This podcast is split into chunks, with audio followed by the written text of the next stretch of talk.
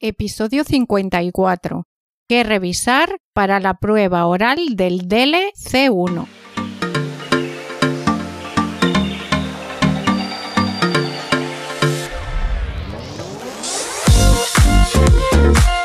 Hola, ¿qué tal estás? Bienvenido o bienvenida a Examen DELE, el podcast donde comparto toda la información, trucos y estrategias para conseguir el diploma de español DELE. Yo soy Carmen Madrid, profesora de español para extranjeros y autora de libros para estudiantes de español, examinadora acreditada por el Instituto Cervantes en todos los niveles del DELE y especializada en preparar a alumnos que quieren conseguir el diploma DELE. En este podcast te cuento todo lo que he aprendido en estos 20 años. Puedes contactar conmigo en mi web delexam.com o en carmenmadridonline.gmail.com. ¡Empezamos! Hola delecasteros y delecasteras. Como en el episodio anterior del podcast, voy a intentar contarte todo lo que tienes que revisar para presentarte a la prueba oral del examen DLC 1. Y como en el capítulo anterior, lo primero es analizar las instrucciones de cada prueba, porque nos ayudan a saber qué revisar y qué practicar. Yo diría que en el DLC1 en concreto lo que más tienes que hacer es practicar, más que revisar la gramática o hacer ejercicios. Te recuerdo que ahora la prueba se llama prueba de expresión, mediación e interacción orales. Tarea 1. Exposición oral sobre un tema. Esta tarea dura aproximadamente entre 3 y 5 minutos. Las instrucciones dicen usted debe hacer una exposición oral sobre un texto que habrá leído previamente. Dispone entre 3 y 5 minutos para realizar esta tarea. En esta tarea, el examinador calificador tiene que valorar lo siguiente. 1. La mediación y el cumplimiento de la tarea 1. 2. La corrección. 3. La fluidez. Y 4. El alcance. Básicamente, tienes que hacer un resumen del texto que has leído y después valorar el artículo y opinar sobre el tema. Podríamos diferenciar dos partes en este monólogo o presentación. Uno, el resumen del artículo de manera objetiva sin dar tu opinión y en el último minuto valorar el artículo y opinar del tema. Parte 1. El resumen. Un resumen es un texto expositivo, así que puedes revisar las características de este tipo de textos en tu idioma. Seguro que el chat GPT o Google te pueden ayudar. En este momento estoy escribiendo justo el libro de la prueba oral para el DLC 1, pero no lo tengo terminado todavía. Si estás escuchando este episodio en febrero de 2024 pero también explico las características del texto expositivo y de cómo hacer un resumen, porque hay que hacer un resumen también de la conferencia en el examen escrito, pues todas estas características las explico también en mi libro sobre la prueba escrita. Te dejo un enlace en la transcripción de este artículo en mi web, ya sabes, delexam.com. Bueno, seguimos con el tema. Cualquier exposición oral tiene que estar bien estructurada. Así que tendremos la organización habitual de un resumen. Introducción.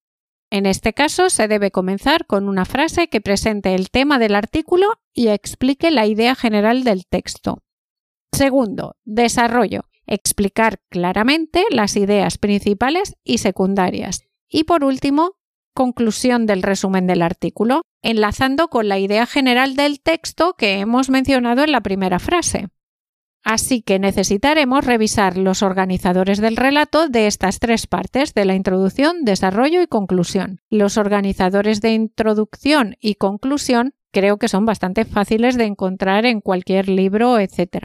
La parte central de tu exposición, o sea, el desarrollo, consiste en exponer las ideas principales y secundarias del artículo sin mezclar con tu opinión. Y te recuerdo que ahora los examinadores tenemos un documento donde aparece la lista de ideas de ese artículo y podemos comprobar más fácilmente si has hecho alusión a todas ellas. En cualquier caso, probablemente el autor del artículo dirá varias ideas y argumentos que apoyen estas ideas, Así que tendrás que revisar 1. Organizadores del discurso que ya hemos comentado para estructurar toda la exposición. 2. Conectores para aludir a las ideas leídas en el artículo. 3. verbos o expresiones para hacer alusión a la opinión o a la intención del autor. El autor sostiene que es mejor bla bla bla, de acuerdo con el autor bla bla bla. 4. Introductores de ideas relevantes. El autor quiere subrayar el hecho de que o cosas similares. Expresiones que destaquen las ideas más importantes y otras para introducir las ideas secundarias. 5. Conectores argumentativos y contraargumentativos para desarrollar las ideas. 6. Conectores para justificar esas ideas, las razones, las consecuencias, etc. 7. Vocabulario formal de los distintos temas del nivel C1. Puedes leer artículos o escuchar podcasts de los temas más habituales en el DELE. Te servirá para la prueba escrita, para la prueba oral y para aprender más español. De ahí que yo esté haciendo también algunos podcasts dedicados a vocabulario y ejercicios que trabajen este vocabulario. Uno de los puntos a evaluar es el alcance, no lo olvides, que en resumen es el nivel de vocabulario que estás utilizando. Esto en cuanto al resumen. Y ahora, cuando falte un minuto, si todavía no has dado tu opinión, el entrevistador examinador te avisará para que tengas la oportunidad de hacerlo. Vamos con esta segunda parte de la tarea 1, la valoración del artículo y la opinión del tema. Creo que es importante marcar bien que ahora vas a decir tu opinión y tu valoración. Así que tienes que revisar y sobre todo practicar, número 1, cómo introducir y expresar tu opinión. 2. Valorar. Así que tienes que revisar expresiones como me parece interesante, estas que van con subjuntivo, o las de certeza es cierto que, van con indicativo. Tienes que revisar con qué conectores debemos usar indicativo o subjuntivo.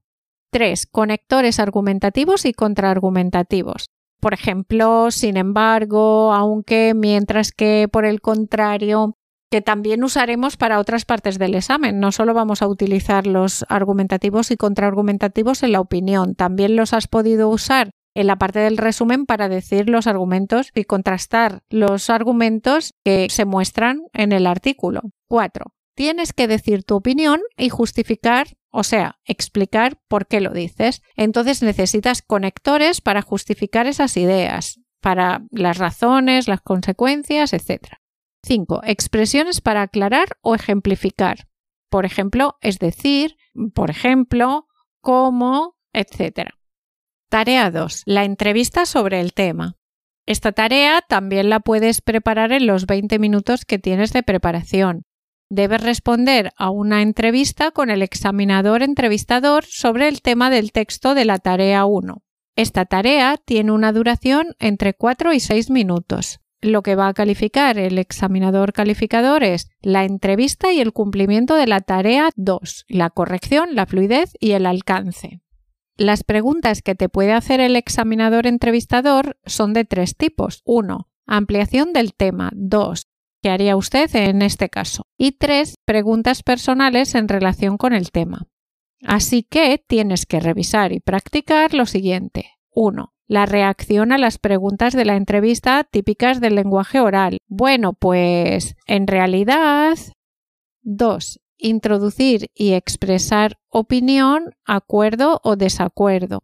3. Valorar con expresiones que ya hemos comentado, me parece interesante más subjuntivo o es cierto que más indicativo. 4. Conectores para aludir a las ideas leídas en el artículo o a las mencionadas en tu exposición.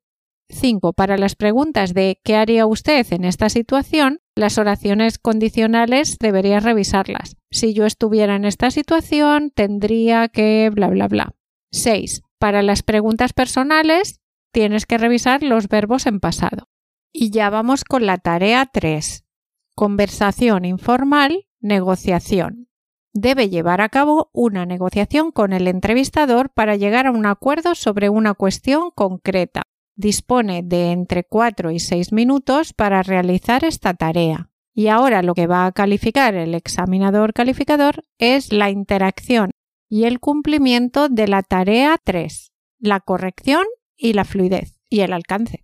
Esta prueba recuerda que no se prepara y aunque toda la prueba tiene un carácter formal como cualquier examen, podríamos decir que es la más coloquial, porque se trata de negociar para llegar a un acuerdo, que es una prueba de interacción y entonces se puede interrumpir al examinador entrevistador, ya que es como un juego de rol y tú realmente no eres tú ni él es el examinador. Entonces tienes que revisar y practicar 1. La reacción a las preguntas de la entrevista típicas del lenguaje oral, incluso para cortarle.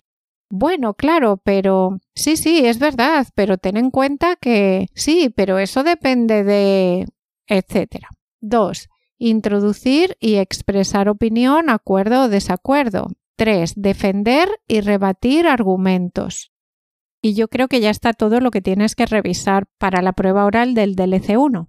De todas formas, si se me olvida algo, déjame un comentario en Spotify, en mi web o escríbeme a carmenmadridonline.gmail.com. Y para terminar, quiero desear suerte a los que se presentan al DELE el 16 de febrero. Yo seré examinadora el 12 de abril y también el 18 de mayo. Por cierto, si os vais a presentar al DLB2 en abril o en mayo, voy a formar un grupo para preparar este examen. Va a ser un curso de 21 horas. Las clases serán de hora y media, dos días a la semana, así que en total más o menos durará siete semanas. Este grupo empezará muy pronto, la semana próxima o la siguiente, y tendrá un máximo de seis estudiantes, así que si te interesa, por favor, cuanto antes ponte en contacto conmigo. Pero si prefieres un curso más corto, en el que practicaremos lo mismo pero mucho más rápido, será de 10 horas y también con un máximo de 6 estudiantes y también para preparar el DLB2. Tienes más información en mi web delexam.com. Además, me puedes pedir información en mi correo carmenmadridonline.gmail.com o en el formulario de contacto de mi web. Nos vemos el viernes con una expresión y el martes con vocabulario. Y por supuesto, si tienes alguna pregunta sobre el examen DELE, sobre gramática o vocabulario o cualquier tema relacionado con la enseñanza o aprendizaje del español como segunda lengua, no dudes en contactar conmigo en mi correo carmenmadridonline.gmail.com o en mi página web deleexam.com donde además de estos podcasts encontrarás cursos para preparar el examen de la individualmente o en grupo, libros y muchas cosas más. Muchas gracias y hasta el próximo día. Así que, ¿estás listo para demostrar tu nivel de español al mundo?